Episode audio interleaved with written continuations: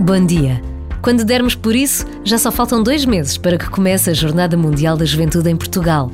Na sede da jornada, no Beato, em Lisboa, chegam cada vez mais voluntários, vindos de muitos países e todos disponíveis para ajudar a fazer acontecer o maior encontro de jovens de todo o mundo. Não há horas para terminar o dia, nem diferenças entre a semana e o fim de semana.